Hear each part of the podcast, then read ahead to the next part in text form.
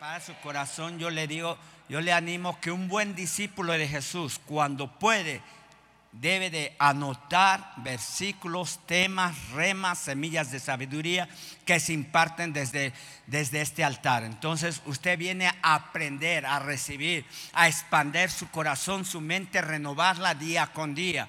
Pero usted debe de aprender, entender que un discípulo, un alumno de Jesús, no va sin útiles a su escuela. Amén. Eso es una escuela, sí. Ahorita le voy a dar una enseñanza. No le voy a dar una predicación, le voy a dar una enseñanza. Porque Jesús enseñaba, predicaba y demostraba lo que predicaba y enseñaba, sanando personas y liberando personas. Amén. Se me pasó el tiempo, pero eh, quería mencionar que si también hay alguien que tiene un testimonio de los retiros o de este mes pasado o de los tres meses anteriores, pueda pasar a dar un testimonio de lo que Dios ha hecho en sus vidas. Entonces, en lo que empiezo el, tema, voy a, si hay algún mentor que me ayude, alguien que quiera compartir un, eh, un, testimonio de sanidad, de liberación, de milagros creativos, milagros financieros, familiares, pásele para dar un testimonio porque eso edifica nuestra fe. Amén. Entonces, cuando usted calla, las piedras van a hablar. No deje que las piedras hablen, mejor usted testifique la palabra de Dios. Bueno, me da mucho gusto que aquí sigue hija Verónica Nolasco que ella ha empezado allá eh, una casa de paz ahí en Zapopan, Jalisco. Estamos orando porque se mantenga, ha sido difícil, pero se ha mantenido, ahora tiene un tiempo franco, ¿cómo se dice? Vacaciones, vacaciones. Eh, es enfermera militar y gracias a Dios que está acá con nosotros. Hace ocho días dio el, la palabra de finanzas, creo, de las ofrendas. No, de... Eh, del llamado. Muy bien, hija. Bueno, está siendo entrenada. Eh, también ahí en Zapopan queremos expander el reino de Dios. Amén. ¿Cuántos van a orar por Zapopan, Jalisco? Cada vez que usted escuche una mala noticia o una buena noticia también de Zapopan que cada rato escuchamos, en las noticias, ore, Señor, bendice a la líder Verónica Nolasco, la levántale y dale nuevas fuerzas. Ella se sale a evangelizar, ella se sale a dar la palabra de Dios ahí en su casa paz por línea presencial, está dando a la casa paz. Entonces yo le animo que esté orando por ese lugar, por ese lugar de expansión. Y bueno, le digo que no nada más ese lugar, gracias a Dios también tenemos una casa de paz virtual en Durango, Durango esté orando ahí en Durango, Durango. Amén. Dios nos está expandiendo, extendiendo. Entonces visualice más allá. Dice, ir y predicar a todo lugar, Jerusalén, Judea, Samaria. Este es nuestra Jerusalén, nuestro entorno social y geográfico, pero hay más allá. Judea, Samaria va más allá. Amén. Bueno, y usted está dando cuenta que a veces están conectados desde Queens, Nueva York o en otras ciudades de Estados Unidos se han conectado pero también nuestros, eh, nuestros servicios a veces los han visto en Sudamérica, en África, en Europa. Y sí, porque le voy a decir, porque allá como tengo mis hermanos de cobertura, luego me dicen, yo sigo tu página. Ah, bueno, pues, de Europa, de España, de, eh, tengo amigos en Sudáfrica, en España, en Francia, en Italia. Bueno, eh, gracias a Dios que nos pueden ver en otros lugares. Pero si usted véngase como un buen mexicano cada semana. Cuando pase la cámara, usted sonría. Ya no tenemos otra cámara, pero por lo menos cámara 1, eso. Cámara 2, próximamente. ok, nuevo testimonio, alguien que quiera compartir algo. Amén. Viene, viene, gracias a Dios. Ok, Prepara su corazón, gracias a Dios por este testimonio. Si usted tiene algo, Dios lo sanó, Dios lo liberó, véngase. Pásale, Dios te bendiga, me da gusto verte. ¿Cómo estás? Dinos qué es lo que Dios ha hecho, Isaías. Ah, Bueno, ya entramos. En directo. Este, buenos días, mi nombre es Mesías. Este, pues tuve un accidente el día 5 del mes pasado. Este, choqué contra un vehículo, iba yo este, en mi moto. Antes de, cho- de chocar, este,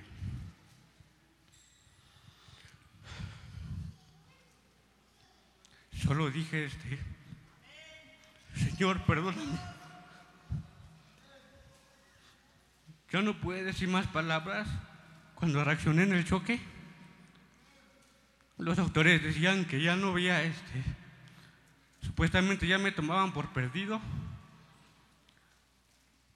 Fueron casi como 11 horas que ya no, re- ya no tenía signos vitales. Y este, creo que entre más bajaba, este, como cuando te ponen algo en el, en el cuerpo, creo que ya estaba bajando, me iban a poner este, a la plancha para que me dieran este, Shocks eléctricos. Sí, y este, tuve un pasaje, no recuerdo de muy bien todo es el pasaje, pero recuerdo de- del último pasaje. Cuando yo llegué así como una terraza, estaban unas sillas, vi la silla, y este, pero de qué lado veía yo todo nublado, todo nublado, y este, Salí de la terraza, di un paso y vi algo bonito así como una iglesia. Y tenía todo este, todo así como su parquecito, así como aquí. Había espacio para andar. Y este, dije, no, ¿qué hago aquí? Regresé y este, llegó un señor con un cuerpo muy grande, pero no me dejó ver de aquí para acá. Me dice, este, me dice, siéntate, vamos a tomar un café. Y yo dije, sí, está bien. Me senté, dije, pero yo pago. No, no, siéntate, siéntate. Y este, y este, me senté, nos trajeron el café. Y este me dice, oye, ¿no se te hace tarde? Sí, les digo, ya se me hace tarde, ya me voy, gracias. Y antes de que me subieran a la plancha, reaccioné y ese... Y los autores me dijeron, tranquilo, tranquilo, tranquilo. Ya resucitó, ya resucitó, ya tiene signos vitales. Ya no me subieron a la plancha. Aleluya. A veces, los aplausos que sea para Dios. Amén, amén, amén. Cuando yo reaccioné, dije, Señor, gracias. Gracias por esta segunda vida. Dije, hoy ya no vivo, Señor. Hoy tú vives en mí. Amén. Wow. Y este. Los doctores se sorprendieron. Se sorprendieron. Pero yo este veía yo la prédica en el teléfono. Y este, pero como tenía actividades en el trabajo, tantito lo veía y tantito no. Pero yo me sentía bien. Así físicamente me veo bien, pero por dentro están como mis dientes. Estamos mal por dentro. Yo me sentía bien, pero no me daba cuenta por dentro. Y hoy este, me decían, porque yo caminaba todo así, todo zombie, así. Y este, me decían, es que, es que no puedes hacer actividades. Y bajé del autobús, me vine corriendo. Y dije, ya llegué tarde a la entrega, ya llegué tarde. Wow. Y no lo hago por obligación, Gracias a Dios, estás aquí. lo hago por amor. Estás en casa y gracias a Dios una oportunidad más de vida. Dios te bendiga. Sí. Sí, él es el que le decía que estaba su familia en Xostla, no sabía esta situación. Gracias a Dios, eh, él es de Olintla, su familia está en Olintla, pero gracias a Dios que él ha sido procesado y ha estado en este lugar también. Pero gracias a Dios, Dios le da una oportunidad más de vida en este lugar. Amén. Dice, yo quiero y vino corriendo a, a- a afirmar su corazón. Hijo, dime. Buenos, que- buenos días a todos, buenos días, pastor. Este, mi hermanito acá tiene un testimonio poderoso. Eh, venía con un espíritu de, de rechazo. Eh, sin amor, eh, con un espíritu de suicidio por ahí. Y desde que empezó a venir a este lugar, su vida ha cambiado. Wow. Él les va a explicar con más detalle. Amén, amén. Eh, es que, bueno, antes de que no- todavía no viniera, o sea, sí, como que a mi familia le agradaba. O sea, de que estaba yo en malos pasos. O sea, en vicio, alcohol, cigarro. Pero pues ahí me invitaron. Después no me gustaba venir, como que me aburría. Después me empezó a gustar ir. Y después cuando ahí me empezaron a rechazar todos, De la familia. de la familia. O sea, Vienes a buscar de Dios, te empiezan a rechazar. Ujú.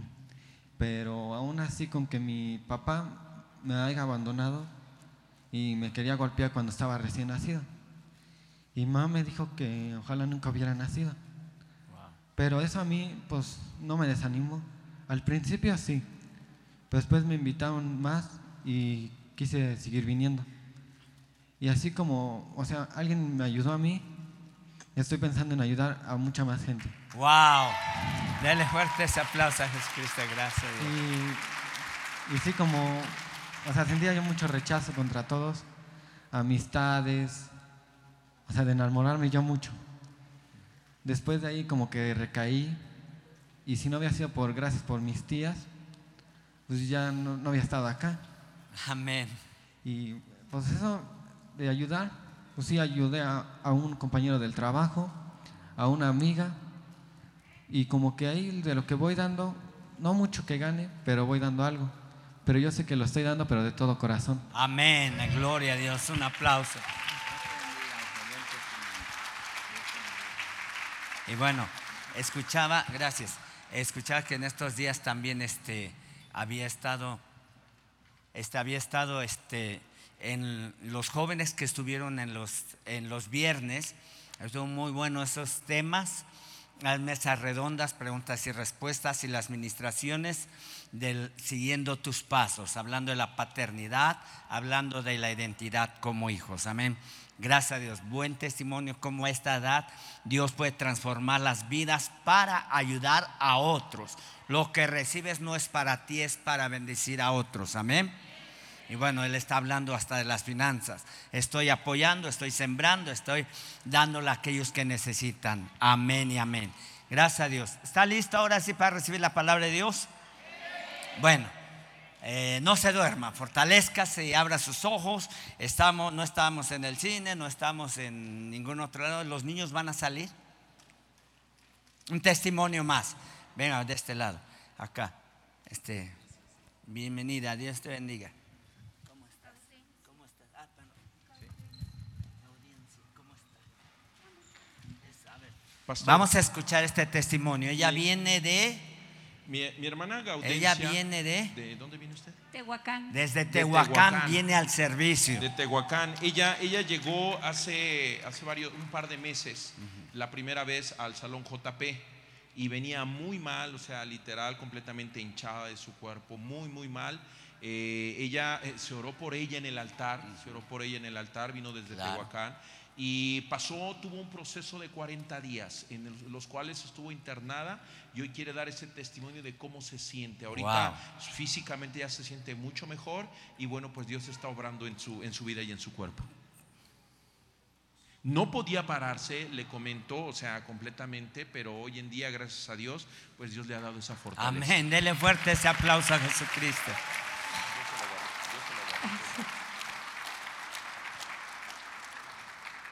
Pues estoy más que feliz Wow. porque la verdad 40 días en el hospital acosada por fantasmas, por los médicos en un diagnóstico Wow. de que a todas horas escuchaba la vamos a entubar, la vamos a entubar.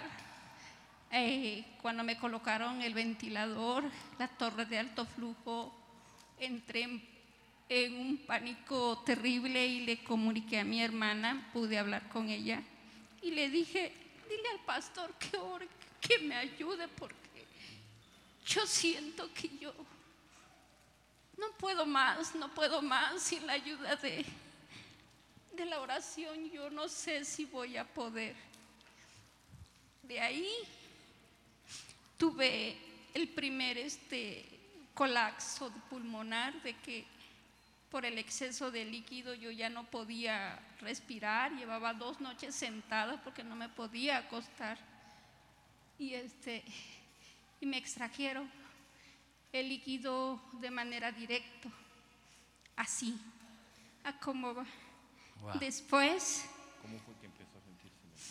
después de eso ella me dijo, tranquilízate, están, estamos orando, están orando también por ti, el pastor también, y este, ya pasamos tu nombre. Y de ahí reaccioné, después de ese colapso, cuando reaccioné, realmente cuando el médico me pregunta cómo se siente, le dije, resucitada, no hay otra palabra. Aleluya. No hay otra palabra, resucitada. Y las personas que compartían cubículo conmigo en el hospital me dijeron, sí, gloria a Dios, gloria a Dios. amén. Es realmente resucitada. Gloria a este, Dios. De ahí todavía pa- siguieron varios días. Llevé un proceso de diálisis. Mi cuerpo no lo, no lo, no lo toleré y terminé en el proceso de hemodiálisis. Pero hoy me siento con la energía, la vitalidad Wow. y le pido a nuestro Señor Jesucristo que no, no me quiero soltar de Él, Amén, Porque amén, amén. porque siento, yo ya no quiero volver a ese, a volver a tener esos fantasmas cercas, ni volver a vivir ese, ese, todo ese terror, temor que yo sentía. Y quiero platicar algo muy maravilloso que me pasó hace unos días. Este, me, me puse a platicar con nuestro Señor Jesucristo. Y en ese sueño maravilloso vi al pastor. Bueno, yo no puedo ver, pero su voz la reconocí, que él oraba por mí. Fue tan clarita la imagen, este, su voz ahí. Yo decía, está orando por mí, por eso es- él estuvo ahí en ese momento tan terrible en el hospital. Por eso este, yo aquí sigo. Por eso su, su palabra, su fe, su oración. De verdad, muchísimas gracias. Aleluya, amén, aleluya. Gloria a Dios. Gracias por todas sus oraciones y por ayudarme a salir de todo ese infierno que estaba yo. Wow. Hoy puedo caminar un poco, ya no como llegué aquella vez, hermano, si se acuerdan. Ya no podía caminar. Ya Y no. vamos por más. Dios le Sí. bendiga. Amén. Denle fuerte ese aplauso a Jesucristo. Un milagro. Usted ha escuchado dos testimonios. Lo mejor usted lo exagerado, pero son de resurrección. Dos testimonios de resurrección. Amén. Por eso es importante que usted esté conectado con un líder, con un mentor, para que en esa relación podamos pasar la oración y hacer cadenas de oración y estar cubriendo en medio de la necesidad. También, gracias a Dios, eh, la mentora este, Laura Beatriz y su esposo Chucho Vázquez están conectados, pero pasó por algo aún en el hospital y estoy orando por él. Gracias a Dios que ya tenemos buenas noticias, salió del hospital y está en una convalecencia mucho mejor. Hijo, aquí pasen, pasen. el micrófono, ¿dónde está? Ahí está. Muy bien. ¿Se goza en el Señor por estos testimonios? Amén. Sí, hija. Bueno, Dios les bendiga. Este, trae un testimonio poderoso del día viernes, de lo que crearon de cada semana, De del tema jóvenes. Siguiendo tus pasos. Wow. La verdad es que eh, ella nos lo va a platicar. Sí, bueno, le comentaba aquí a la hermana que durante la serie de Siguiendo tus Pasos eh, me, me quebrantó mucho porque yo no tenía una buena relación con mi papá entonces tenía ya mucho tiempo que no lo veía, que no tenía ese sentimiento de verlo, pero realmente tocó mi corazón porque habían cosas que tal vez no las sabía, pero no las comprendía.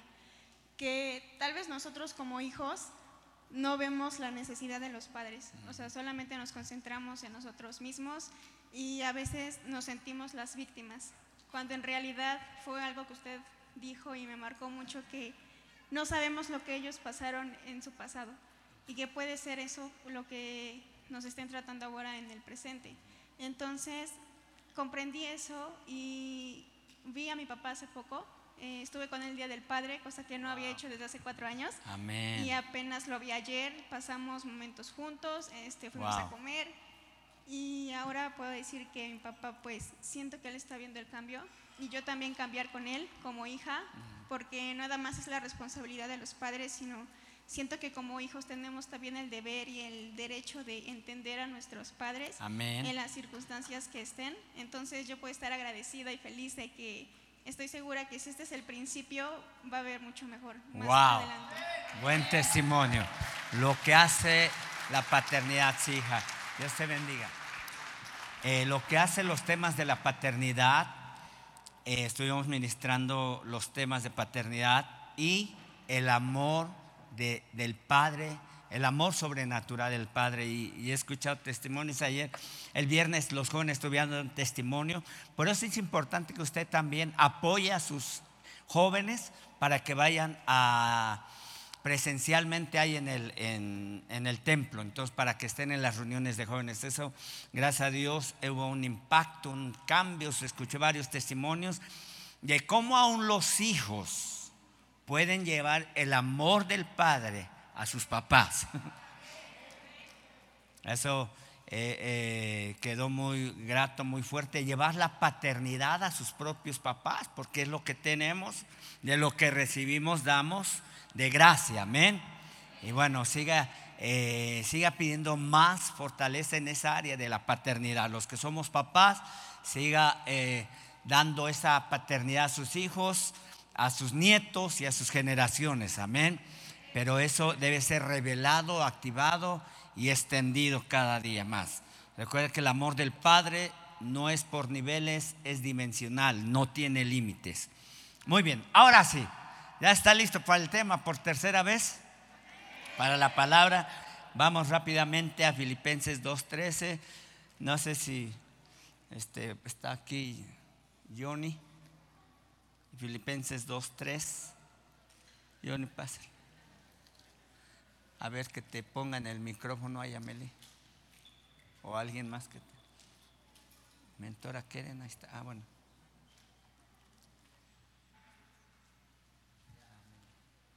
Desde ahí está. eh, En la comodidad de tu asiento, está bien. Desde ahí está ah, bien, Amelie. Desde ahí, desde la comodidad de tu asiento. Bueno, Filipenses 2, 3 dice, nada hagáis por contienda o por vanagloria. O sea, lo que hace la iglesia no lo ponga en contienda. Lo que hacemos, lo que escuchamos, lo que hablamos, lo que relacionamos. Antes bien, con humildad, repita conmigo, con humildad. Vamos, como que si está bajándose a ser humilde. Vamos, repita, con humildad. Algunos no les sale ni la humildad. Ok, estimando cada uno a los demás como superiores a nosotros mismos, a Él mismo. Versículo 4.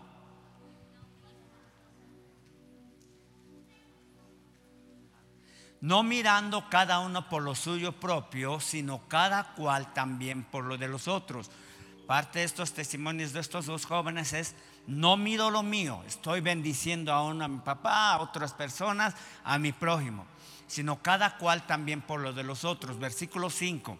Haya pues en vosotros este sentir que hubo también en Cristo Jesús, cual, versículo 6, el cual siendo forma de Dios, o sea, era un espíritu eterno, en forma de Dios, no estimó el ser igual a Dios, no dijo, está bien, tengo mi trono, soy igual a Dios, no se aferró a eso, a eso, versículo 7, sino que se despojó a sí mismo, tomando forma de siervo hecho semejante a los hombres.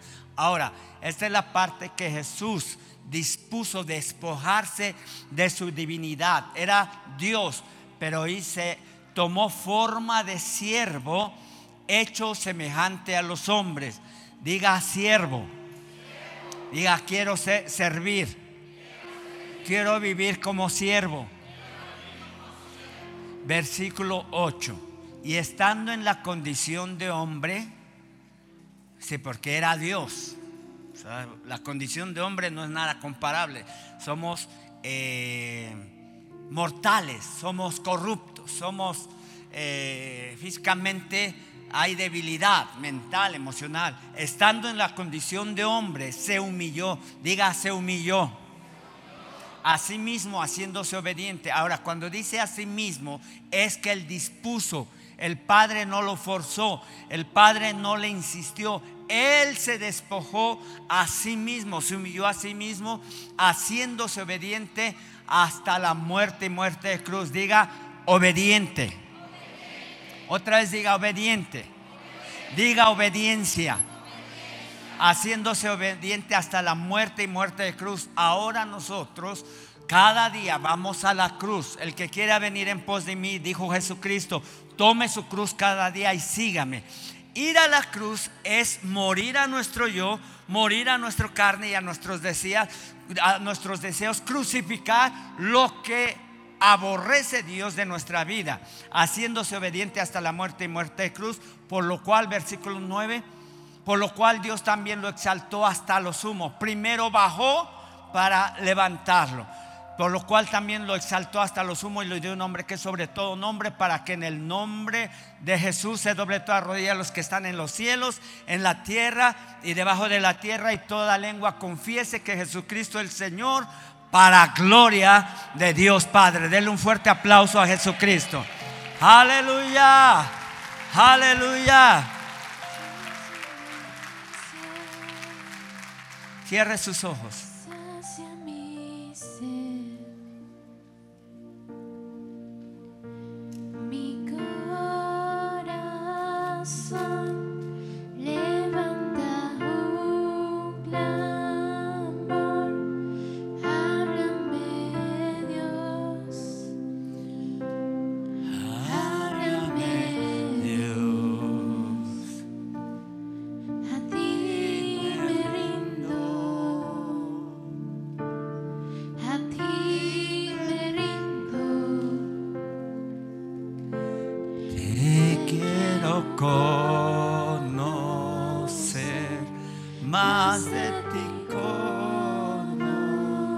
A ti me a rindo, ti me rindo, a ti me a rindo. ti me rindo, Te quiero conocer, te quiero conocer más de ti conocer.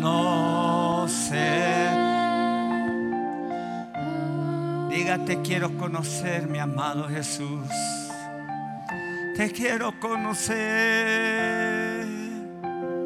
Hoy rindo mi corazón, hoy rindo mi ser. Hoy me rindo a ti. Hoy rindo todo lo que es mi entorno personal. Rinde tu carácter, porque hay algunos que pelean con Dios por su carácter. Vamos, dile, hoy te entrego mi carácter. Cuando alguien te lo está diciendo desde el altar es porque el Espíritu Santo te está redarguyendo de algo que necesitas cambiar, de algo necesitas crucificar. Hoy me rindo a ti, mi amado Jesús. Te quiero conocer.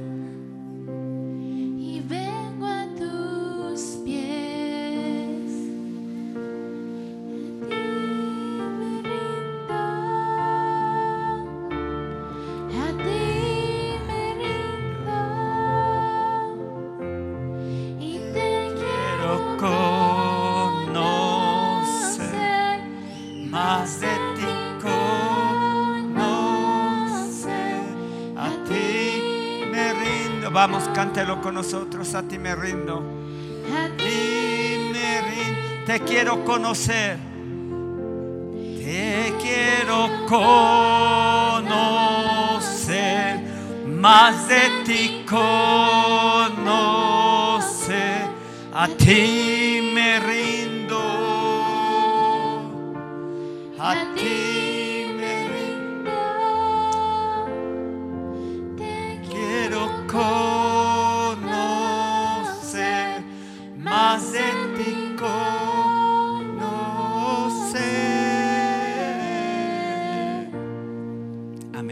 Abra sus ojos. Si alguien se durmió, muévalo y dígale. eh, rinde también tu cansancio. Ahora, quiero hablarle del proceso de los hijos de Dios para cumplir su propósito en esta tierra. El proceso de los hijos de Dios para poder cumplir tu propósito en esta tierra. ¿Cuál es, ¿Qué es el propósito? La idea original de Dios para su creación. ¿Para qué te creó Dios? Dime, ¿para qué te creó Dios? De acuerdo a Efesios 1, por tres ocasiones en el capítulo dice, fuimos creados para la alabanza de su gloria. Did conmigo, fui creado para la alabanza de su gloria. No fuiste creados para comer mucho, no fuiste creados para descansar mucho. Eso lo hacemos y a veces lo hacemos en demasía. Pero fuimos creados. Por eso usted cuando es tiempo de alabanza, es tiempo de adoración, acérquese, véngase a tiempo. Empezamos con unas 20 personas para la alabanza. ¿Por qué? Porque no esperamos a la gente, porque la alabanza no es para la gente. La alabanza es para glorificar el nombre de Jesucristo. Amén. Cuando nos reunimos en un lugar así, estamos teniendo una alabanza y adoración corporativa. Ahí en su casa de paz es una alabanza personal. Ahí cuando vas a tu casa de paz es una dimensión más pequeña. Cuando hacemos esto, el salmista decía, te alabaré en gran congregación. Pero usted véngase a alabar a Dios a tiempo. ¿A qué le gusta llegar a tiempo a la película? Ya cuando ya mataron a los malos o a los buenos. ok, de acuerdo a estos versículos, debemos de entender que Jesús pasó un proceso. Tuvo que venir a la tierra siendo Dios. No se aferró a cosa que eh, a a, a su divinidad, sino que se despojó de sí mismo haciéndose obediente, dice, haciendo y tomando forma de siervo y siendo hombre. Dijo, voy a servir aquí en la tierra. ¿Cuál fue su primer proceso en la tierra? Dígame usted. Como hijo de casa. ¿Qué hacía en la casa de José y María? Carpintero. Siendo carpintero fue obediente. Dice la palabra de Dios que él en los tiempos de su carne aprendió la obediencia. Sí, porque la carne a veces no te deja obedecer. La carne se resiste a obedecer o a someterse. Diga conmigo, voy a someter mi carne.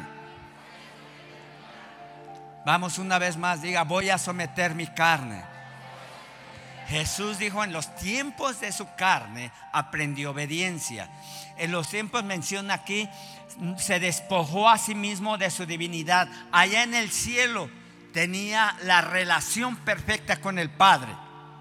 Él no tenía inseguridades. Allá no tenía que aprender obediencia porque era una conexión eterna en su corazón para vivir como el Padre quería que viviera en la eternidad. Y en ese lugar era glorificado y exaltado hasta el día de hoy por toda la eternidad. Se despojó, pasó un proceso. Fue hijo de casa de José María y después... ah, fue como siervo para ministrar a la gente, sanar a los enfermos, liberar a los endemoniados, enseñar y predicar a la gente. Fue a su Getsemaní, perdón, primero fue a su Jordán. Y aún Juan el Bautista dijo, oye, este, yo necesito que tú me bautices, Juan el Bautista. Jesús le dijo, es necesario que me bautices para que se cumpla toda justicia. Si no me bautizas, no puedo servir ni ser enviado en esta tierra como maestro, como ministro, como predicador. Él tuvo que someterse a la autoridad mayor en esta tierra, que era el profeta Juan el Bautista. Y entonces pudo empezar su ministerio. Cuando alguien eh, no es enviado, es tirado. Cuando alguien no es enviado, su propia gloria busca. Por eso Jesús tuvo que ser enviado con la, la autoridad espiritual más alta de ese entonces. Fue a su Jordán, se sometió, fue bautizado como cualquier persona que peca y que necesita arrepentirse. Él no había pecado, no pecó en esta tierra. Él vivió para el Padre, para agradar a su eterna, su eterna eh, deidad que, era, que es su Padre celestial. Después fue al Getsemaní, donde él mismo tuvo que clamar a su padre y decir: Si es posible que, que de mí pase esta copa, pero que se haga tu voluntad. Ahora, Jesús fue procesado, fue eh, escupido, fue golpeado, fue injuriado. Le dijeron: este, Tú eres Belcebú, tú este, arrojas los demonios por mano de Belcebú. Belcebú era el dios de las moscas, un, dios pagano, demoníaco. Entonces debemos de aprender y entender que todos debemos de ser procesados y todos estamos siendo procesados.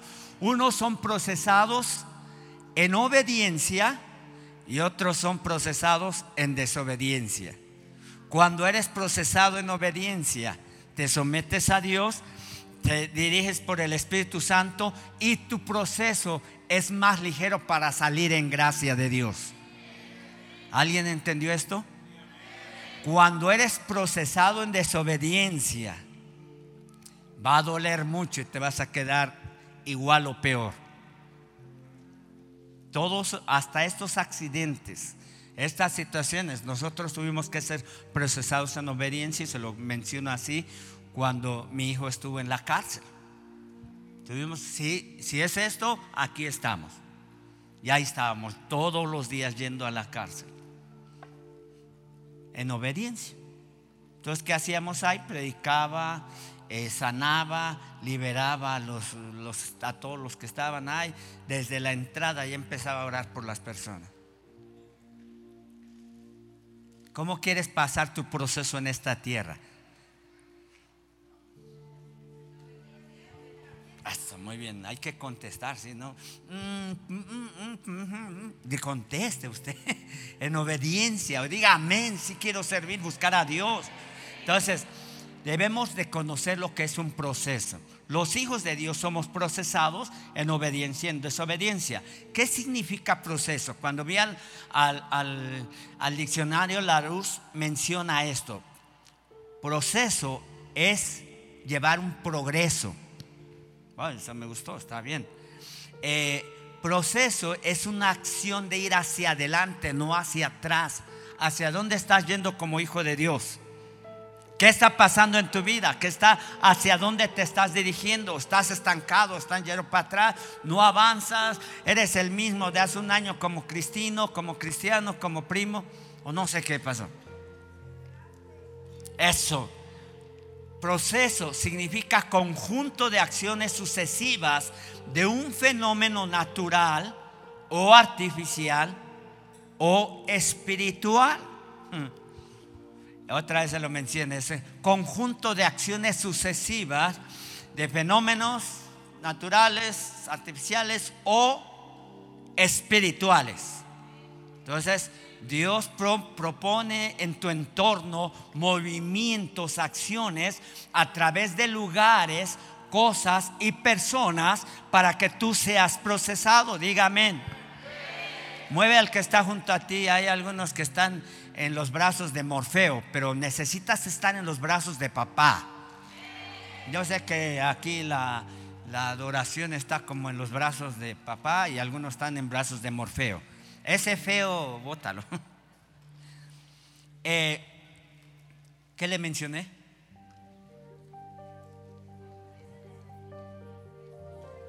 ¿Ah? Que Dios usa para tu proceso lugares, cosas y personas.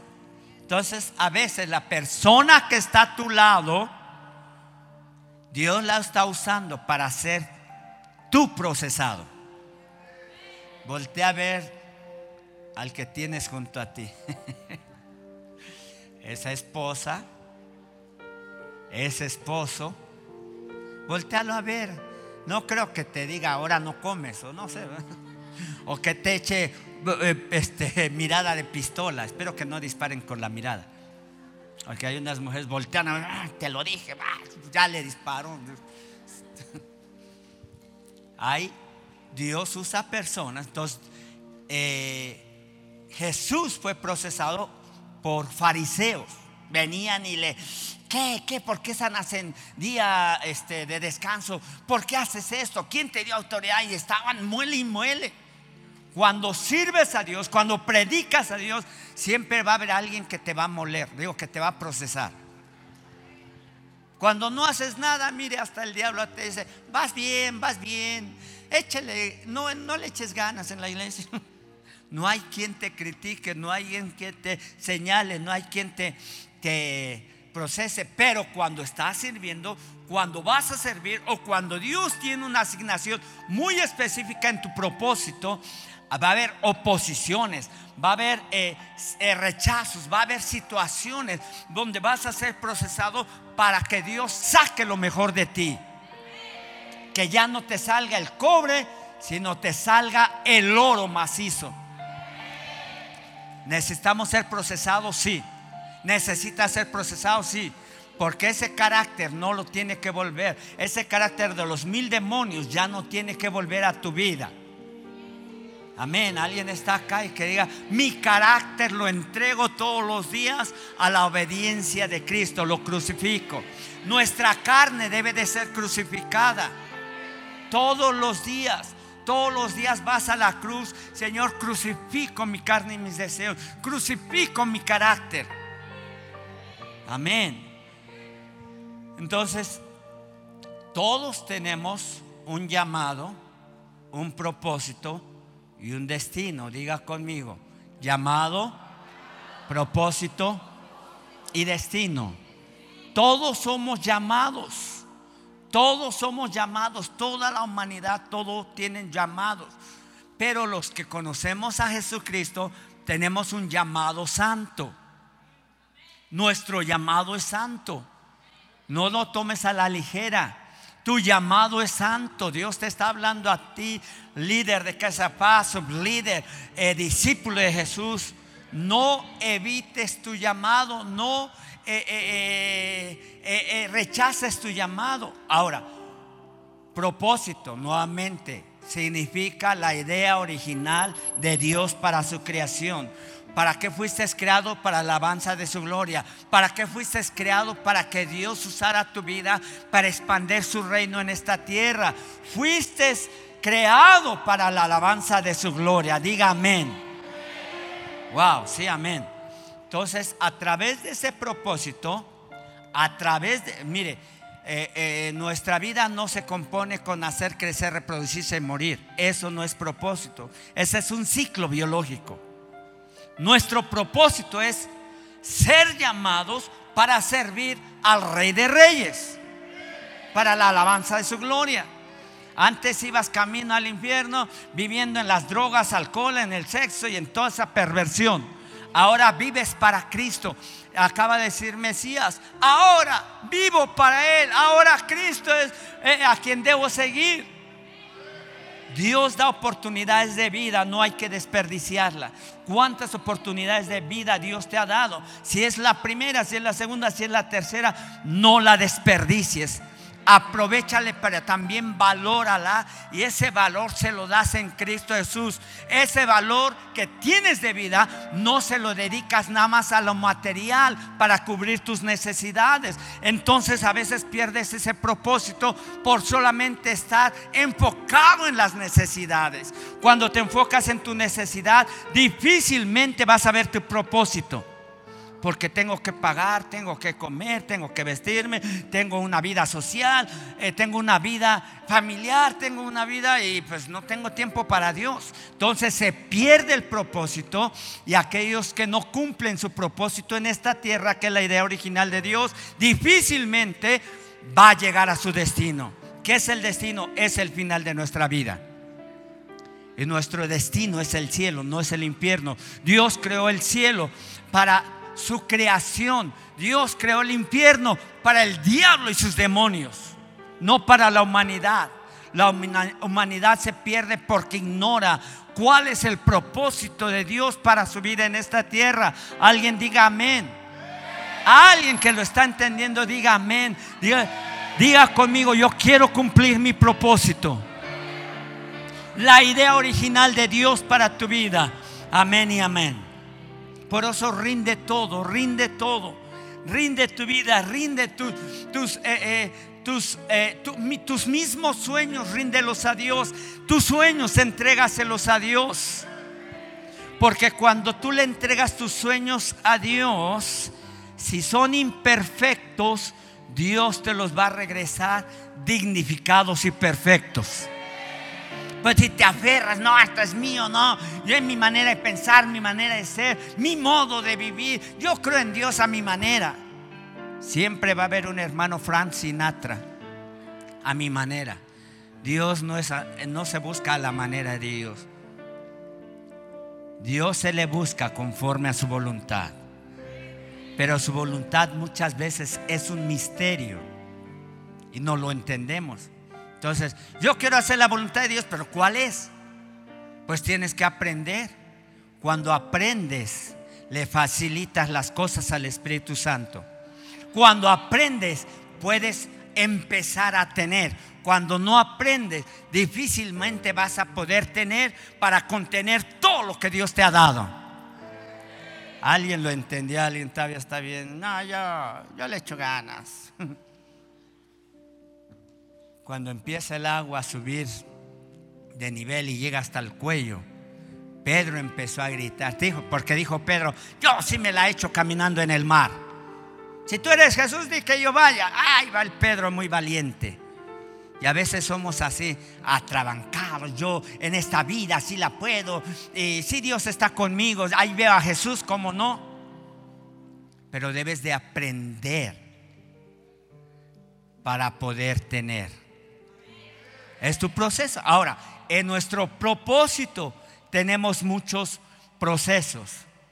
En nuestro, en nuestro propósito, en nuestra vida diaria, tenemos muchos procesos. ¿Está acá? Y eso va a ser toda la vida. Estés en Cristo en obediencia. No estás en Cristo en desobediencia. Entonces, ¿por qué? Porque el proceso es una ley en esta vida. Dios va a usar esas circunstancias, esas adversidades, esos lugares y esas personas para procesarte. Entonces, si está en un, en un trabajo donde alguien te está haciendo la vida pesada, dale gracias a Dios.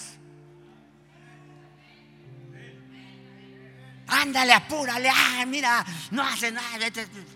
Vete". Gracias, Señor, porque, wow, me estás procesando. Nada más que me metiste al fuego. Gracias a Dios que Dios pone a tu lado personas que te van a limar.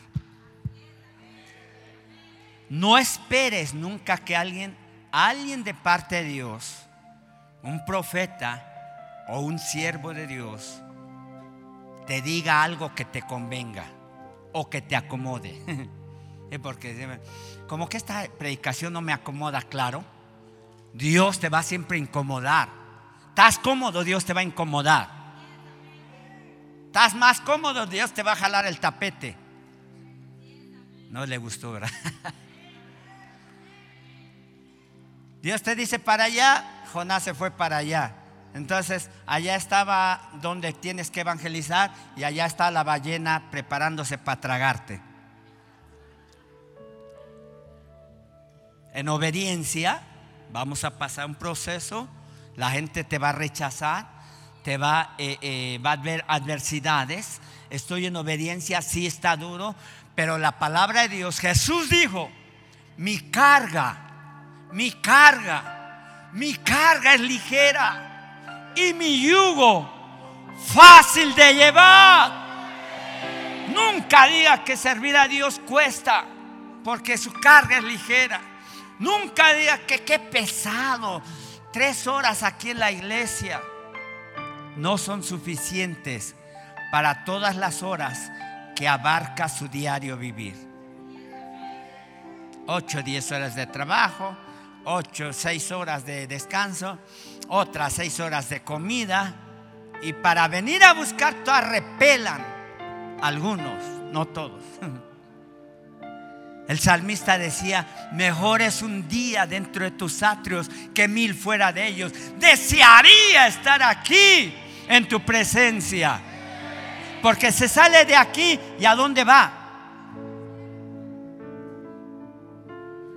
A llenar el alma, pero no el alma espiritual, el almacén que... El, ah, ya tengo hambre y empieza a salir la boa de adentro. ¡Ah! Y ya se quiere comer al hermano que está enfrente. Jesús dijo, y apasionado dijo Jesús, mi comida. Jesús lo dijo, mi comida. Estaba apasionado porque los que, discípulos le dijeron, vamos Jesús come. Jesús había estado platicando con la samaritana en el pozo de Jacob. Y llegan los discípulos, fueron a comprar comida al Oxxo. Digo, este, no, perdón, ya se me fue. Este, llegaron, le trajeron comida. Y Jesús dice, mi comida es hacer la voluntad mi Padre que me envió. Pero lo dijo apasionado. Mi comida, hoy no quiero pollo, ni semitas, ni tacos. Yo sé que a algunos se les hizo agua el cachete. Pero mi comida sea hacer la voluntad de mi Padre que está en los cielos. Lo que debemos de entender que no nada más debemos de buscar suplir esas necesidades personales. Am, de nuevo, cuando es un proceso por obediencia, donde lo cruces, la adversidad o las circunstancias difíciles, Dios te va a dar gracia para salir adelante. Cuando es procesos en desobediencia, va a ser mucho, mucho más doloroso. Y le vuelvo a poner el ejemplo, aquí está mi hijo, pero estuvimos en la cárcel y traté de nunca cuestionar a Dios. Nunca cuestionar a Dios. Ah, Ya sabes, los berrinchudos. ¿Por qué? Ah, yo no quería nada. Pero le agradecí, gracias Dios. Ve nada más cuántos cientos de va- varones entregando a Cristo su vida. Cientos de varones hay en la cárcel orando por ellos. Ministrando sanidades, eh, milagros creativos, sanidades, liberaciones. Wow. Wow, este proceso está fuerte, sí, pero quiero llevarlo en obediencia. Eh, donde no se forma o donde no se formó o donde la gente no se deja formar, va a haber deficiencias en su carácter, en su diario caminar y muchas veces va a repetir los mismos ciclos. Otra vez, ¿por qué a mí me pasa esto? Ay, otra vez, ¿por qué caí en lo mismo? Ay, ¿por qué me volví a enfermar? Porque no se dejó procesar. Diga conmigo, procesar. Si en el, en el- significado dice, es un progreso, voy a ser procesado. En nuestro propósito tenemos muchos procesos, varios procesos, en obediencia o en desobediencia. En el mundo del espíritu, en lo espiritual, todo ya está formado. Pero lo que queramos en el mundo material, primero lo conseguimos en el mundo espiritual porque ya está formado. Usted quiere su sanidad, lo clamamos en el mundo espiritual. Usted quiere un órgano, biológicamente hablando, su cuerpo, primero lo conseguimos en el ámbito espiritual y lo bajamos al ámbito natural. Algunos lo entendieron y lo creyeron. Porque vamos a seguir viendo milagros creativos. Riñones eh, trasplantados divinamente, pulmones eh, eh, trasplantados divinamente, renovados, corazones, aún cerebros. Si se necesita. Mire, yo quiero ver esos milagros donde personas con esa deficiencia o ese retraso, Dios crea células cerebrales. Si no dices amén, lo estás, será, no será. Y si no lo hace y si no pasa, mire, usted su responsabilidad es orar por el enfermo. Sea el caso que sea. La, la decisión de sanarlo o no sanarlo es de Jesús. ¿Por qué no lo sanó? No se preocupe. Jesús llegó al, al estanque de, eh, de Bethesda.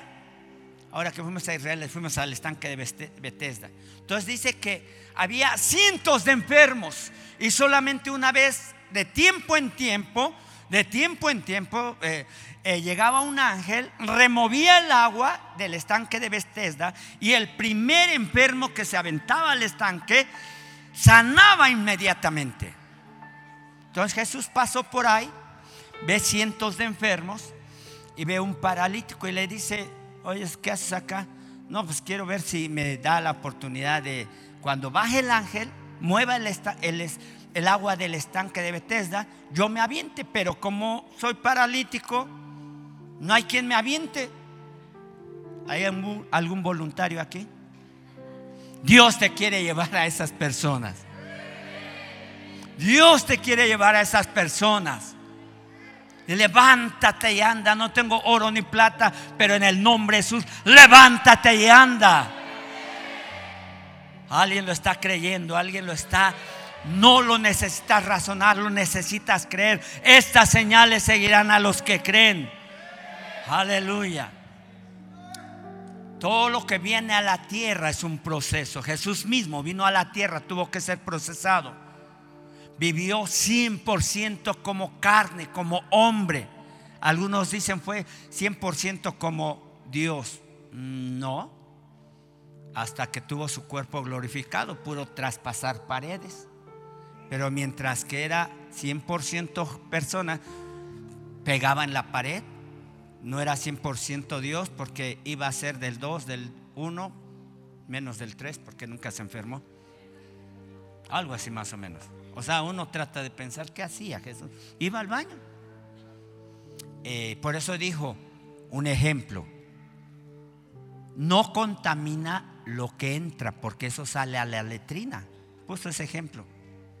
Eso no contamina, sino lo que sale de murmuración, de crítica, de palabras malas, eso es lo que contamina.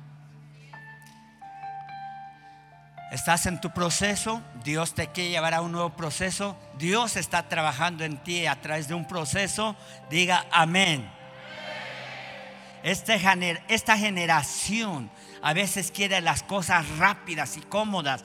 La pastora hace ocho días habló de la generación eh, baby boomer, eh, la generación X, la generación eh, millennial, centennials, alfa, ¿eh? la generación del silencio. ¿Qué son los esposos que no le hablan a su esposa? qué? No, ¿qué son? ¿Qué es la generación del silencio? Bueno, ahí está la generación del silencio. Bueno, no estuve en toda la predicación, pero sí la escuché un poco a la pastora. Bueno, todo, ahora estas generaciones, Centennial, Millennial y esas partes, alfa, todo lo quieren rápido y cómodo. No quieren pasar un proceso. Ya quieren, si quieren un negocio, quieren que esté produciendo, pero ya. ¿Sabe usted que eh, metódicamente o estadísticamente para que un negocio produzca se necesita mínimo un año y medio para ver la produc- productividad? Dicen los, los, eh, pues sí, la gente que se dedica a estudiar. La gente de hoy quiere las cosas ya, ya. quiero ser sano, ya quiero eh, eh, mis billetes que Dios me dijo que ahorita desató el, el anciano Isaías, ya quiero todo ese dinero, ya quiero que esa deuda se pague. Quieren las cosas rápidas. Ahora, cuando todavía no se dan las cosas, mire, la gente cuando no es sanada y no esperan Dios, se le va peor el asunto. Hay gente aquí que dice, yo me fui porque nadie ya no me sanó. Y hay gente que no ha sido sanada, le vuelvo a decir. Jesús fue al estanque de Bethesda y a ese paralítico nada más lo sanó y a los demás no. Y usted dice, ¿por qué? ¿Qué, qué mala onda? No. A ver cuántos te ha sanado. Hay un proceso, hay un aprendizaje. Usted tiene una deuda, empiece a pagarla. No quiere pagarla, es un pecado. Dios no va a intervenir ahí. Dios va a cancelar deudas, sí, para que usted empiece a dar el primer paso de fe. El primer paso que va a poner a prueba su propia fe. Alguien me dijo aquí, ya empecé a pagar mi deuda, que es mucho. Wow, ya di un paso de fe lo creyó, hizo un pacto. Dijo, yo creo que mi Dios, mi redentor vive y me va a sacar de esto. ¿Alguien está vivo aquí? Diga amén. Todo lo que respire, alabe a Jehová. Los que están conectados, todo lo que respire, alabe a Jehová. Te quiero conocer, más de ti conocer, a ti me rindo, a ti me rindo. Te quiero conocer, más de ti conocer, a ti me rindo, a ti me rindo. Te quiero conocer, Más de ti conocer. ¿Y sabe qué? Cuando estas generaciones no quieren pasar un proceso, o como discípulo de Jesús, o como líder de, de la visión, no quiere pasar un proceso y se quiere brincar, buscar atajos, tarde o temprano va a regresar al principio. ¿Cuesta el proceso? Sí, porque muchas veces es doloroso y tiene un determinado tiempo para ser manifestado. Mire, el único que no fue procesado, ¿quién fue? ¿Quién fue el único hombre en la tierra que no fue procesado? Adán. Ese nació, ya estaba listo, 30 años aproximadamente, como una edad madura, de la, en el nivel más maduro eh, biológicamente hablando. No pasó ningún proceso. Simplemente la agarró todo fácil, todo estaba a la mano, los manguitos, todo estaba a la mano. Y era señor y dueño de todo el Edén. Y cuando se le dijo, ¿sabes que no puedes comer de esto? Dice, bueno, no creo que pase nada. Se lo comió. Porque no había sido procesado. Jesús sí fue procesado. Y en los años de su carne aprendió obediencia. Jóvenes, aprendan obediencia. Jóvenes, aprendan obediencia. Ah, esa voz está bien. Jóvenes que no dijeron amén, aprendan obediencia. Muévale aunque sea a su hijo ahí. ah. No, no. No a fuerza, no debe ser con la intención. Yo quiero ser obediente. Yo quiero obedecer para que sea menos doloroso. Jesús sí pasó eh, por ese proceso, fue creado y después fue formado. Fue creado desde el vientre de María para después ser formado a través de un proceso en la carpintería, una vez más le digo, a través del Jordán, a través de la cruz, a través del Getsemaní, a través del sepulcro, hasta su resurrección y ahora puesto un hombre que es sobre todo nombre. Dice, se despojó a sí mismo, se humilló a sí mismo, haciéndose obediente hasta la muerte y muerte de cruz. Pasó ese proceso por lo cual su padre lo exaltó hasta lo sumo y le dio un nombre que sobre todo nombre, para que en el nombre de Jesucristo se doble un día toda rodilla se va a doblar delante del nombre de Jesucristo, el mismo Satanás, los mismos demonios, todos los reyes, todos los que están en el infierno se doblarán ante el nombre de Jesucristo, para que en el nombre de Jesucristo se doble toda rodilla, lo que está en el cielo, en la tierra y debajo de la tierra y toda lengua confiese que Jesucristo es Señor para gloria de Dios Padre. Amén. Dele un fuerte aplauso a Jesucristo. Dele un fuerte aplauso. Estoy terminando. Es un tema muy extenso. La ley del proceso es el medio por el cual algo o alguien es formado para llegar a un fin. Yo como pastor he sido procesado antes de ser pastor y durante ser pastor. Antes de ser pastor, Dios me deformó para formarme otra vez. Siendo pastor, Dios volvió a agarrar mi vida, la hizo así, dijo, te voy a volver a formar. Y a veces no lo entiende usted hasta que lo vive. Y algunos dicen, sí, yo he pasado por esos procesos. Pero algunos en obediencia y en, en entendimiento. Y otros quieren eh, pasar esos procesos, pero sin entender nada. No, no, ni sentí nada. Ahí va otra vez el burro al trigo. O digo, al burro. No entendía la primera. O sea, es como darse topes. Como decía eh, Jesús a, a Saulo de Tarso, es dar coces contra el aguijón. Es dar patadas en un fierro puntiagudo a ver qué te duela. Ese ya es de plano, es más necio que nada. Otra vez a volver a empezar. ¿A usted le gusta volver a empezar de cero? Bueno, Dios sí, exactamente. A veces Dios nos lleva, pero no es muy agradable volver a empezar de cero. Pero permite, si estás empezando de ceros, que Dios lo haga otra vez. Él lo quiere hacer otra vez en tu vida. La ley del proceso es, un, es llegar a una meta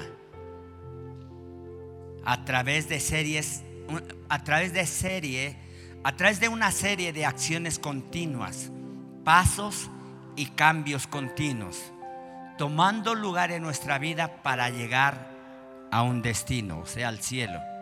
Entonces, ¿se requiere un proceso para llegar a mi destino? Claro, si no, no voy a llegar al cielo. ¿Se requiere un proceso para cumplir mi propósito en esta tierra? Claro, por eso soy pastor en este lugar. Por eso Dios quiere usarte como líder, como discípulo de Jesús, como ama de casa, como esposa, como esposo, como empresario, como gente de bien en el reino de Dios.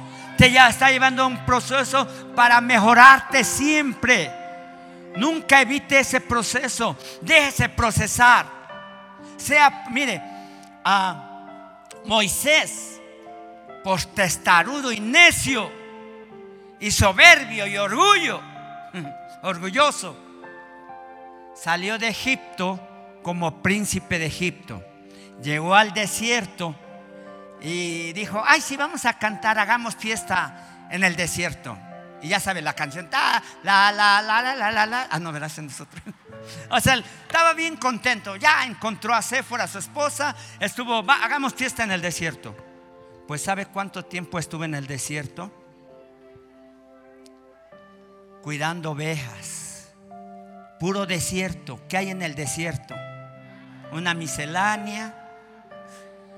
Eh, un mercadito. Nada hasta que se le bajó los humos. A Jesús fue levantado hasta los humos, pero Moisés fue bajado hasta que se le bajaron los humos. Se le quitó la soberbia, la arrogancia, la altanería del príncipe de Egipto. Él crece las que podía todas. Eh, y dejó de hablar correctamente. Entonces saca a mi pueblo, pero si no sé hablar, Mira dónde me llevaste con las borregas.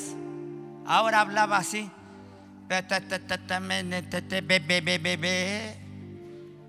Entonces dijo, está bien, tú no hables porque das pena.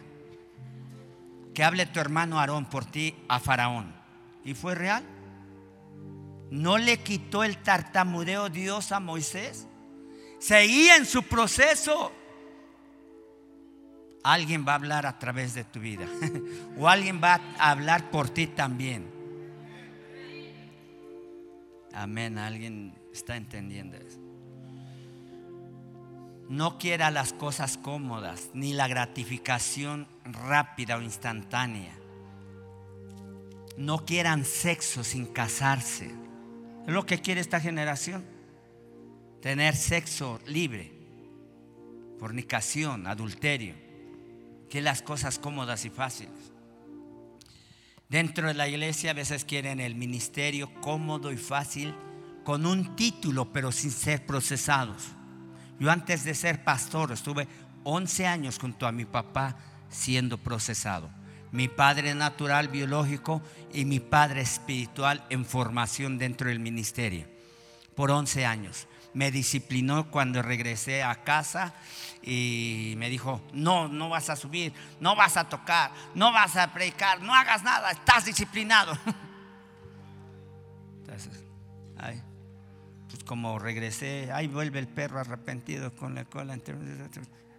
Sí, lo que me tuve que someter a un padre espiritual muy férreo, muy estricto, que to- golpeaba aquí cada vez que predicaba y su mano tenía unos cayotes tremendos.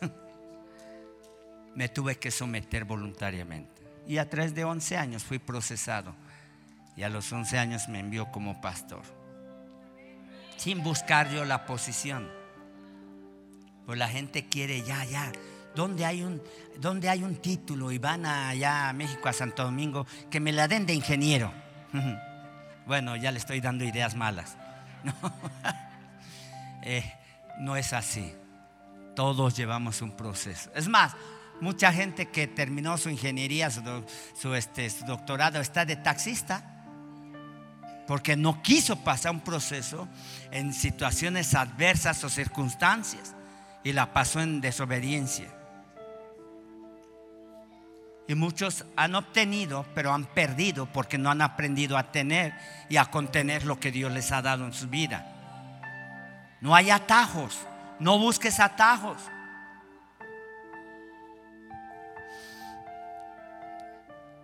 Hoy en día no busques o no busquen evitar el proceso.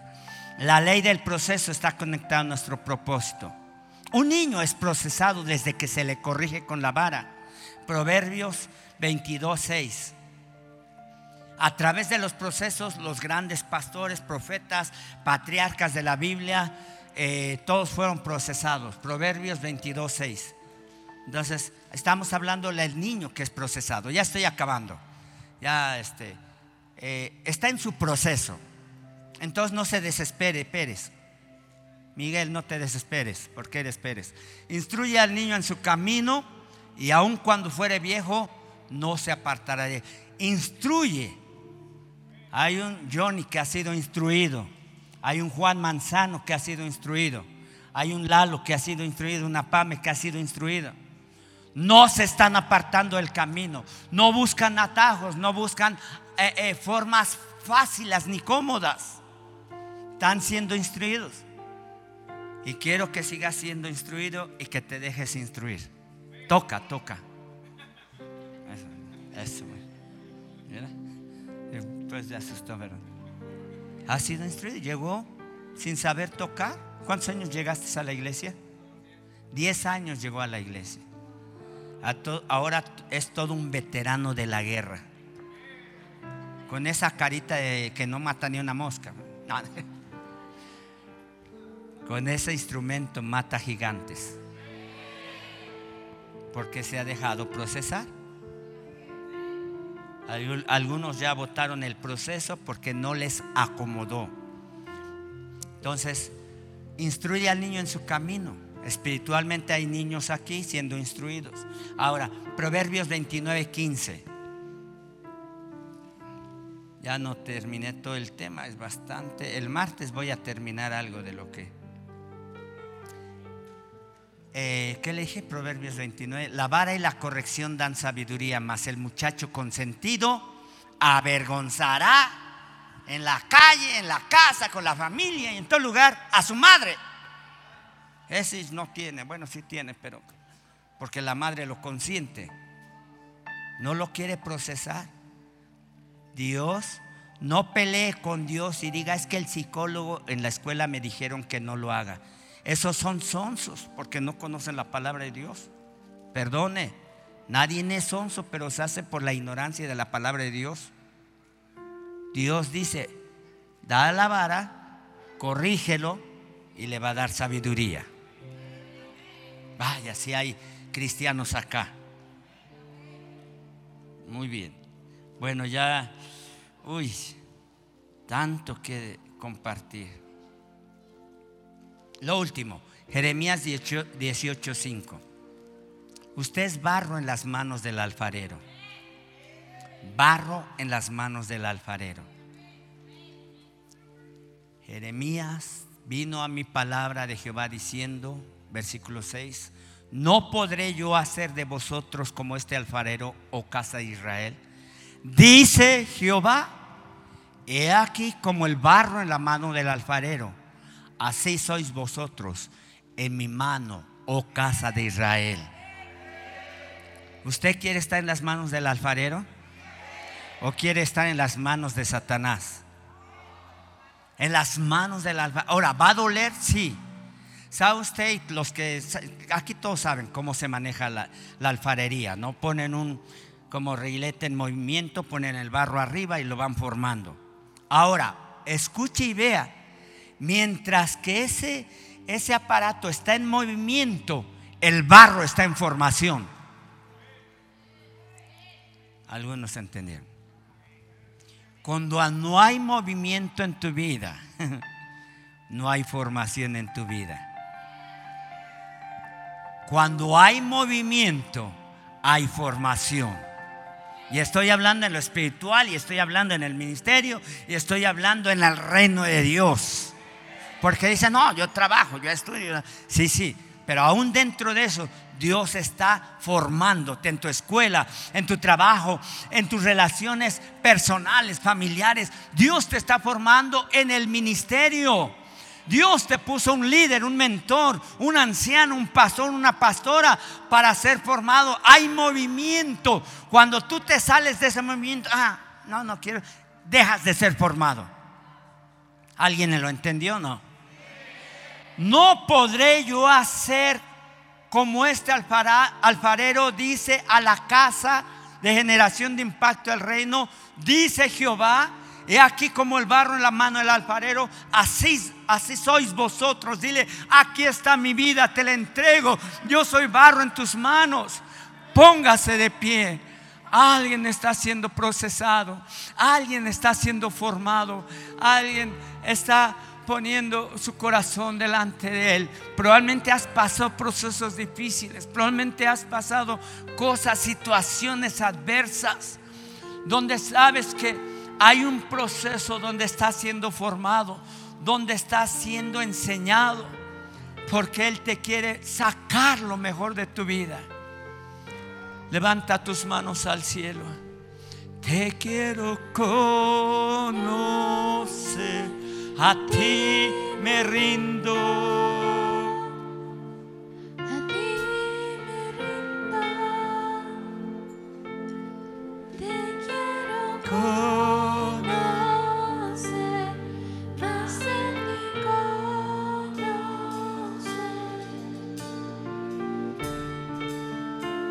Aleluya.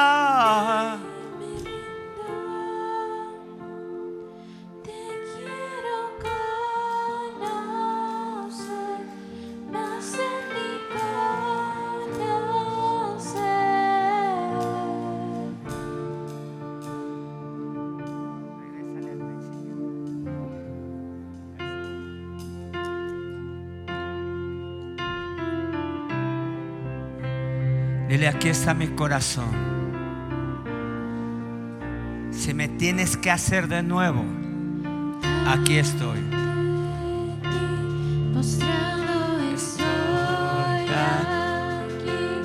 Te rindo mi ser. Rindo mi ser.